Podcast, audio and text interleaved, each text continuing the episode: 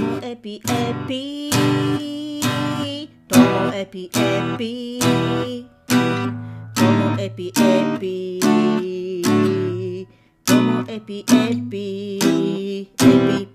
の CM 会です。45秒の CM アート本編が始まります。CM の収益金はすべて教育支援協会北海道のコロナ対策に充てております。では CM 聞いてやってください。どうぞ、どうぞ。ともエピともエピの本編が始まります。今日の曲はブラーの End of the Century でした。ブラーといえばあのオアシスと当時ライバル視されていたり何かとこう比較されていたんですけれど私は当時はブラー派でしたけど途中からこうオアシス今はオアシスでもやっぱブラー聴いてもいいみたいなそれぐらい切っても切れないアーティストなんですけどもなんでこれ弾いたかというとねこの間あのニューヨークのオンラインサロンのなんか限定動画みたいなのであの嶋佐がこの曲を歌っていてで彼はあの今年「ラビット!」の中でオアシスの「ドントロックバックインアンガー」を弾き語りしてちょっと話題になったんですけどもあブラーも歌うんだと思ってであの私と嶋佐で一回りぐらいあの年齢が違うんだけどだけどこういうなんか音楽の趣味が重なるってなんか嬉しいなみたいな。同い年とか同じ世代の人とあの例えばテレビ番組とか好きな漫画とか音楽とかが重なると盛り上がるじゃないですか。当然。同じ時代を生きてきたみたいな感じで。だけど年が違うのに同じ音楽好きっていうのもまた興奮しますよね。で嬉しくなって歌っちゃいました。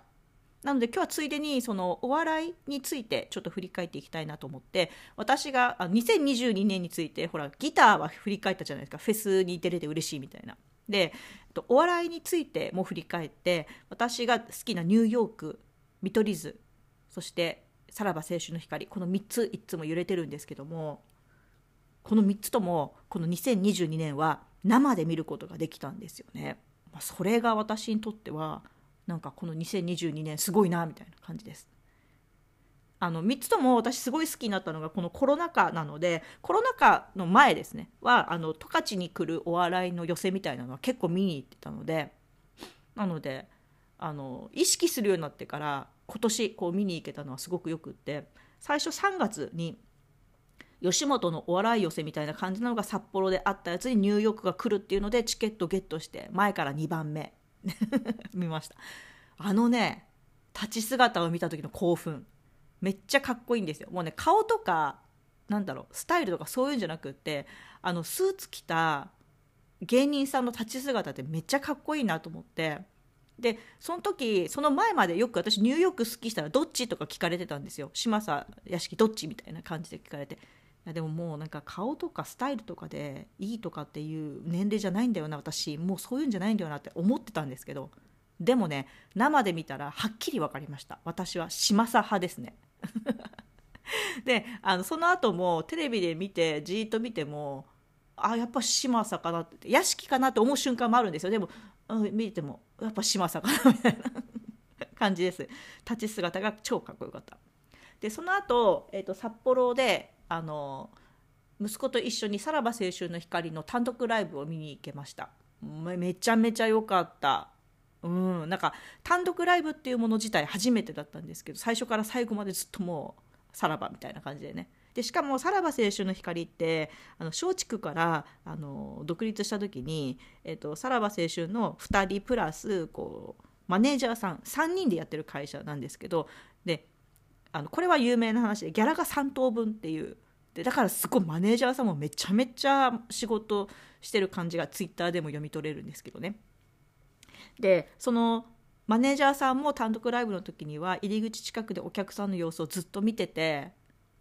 なんかそういう姿すらなんか普段からこう YouTube とか見てる身としてはですねグッとくるものがあって思わずマネージャーさんに「いつも見てます」とか言って声かけちゃったおばちゃん私です。はい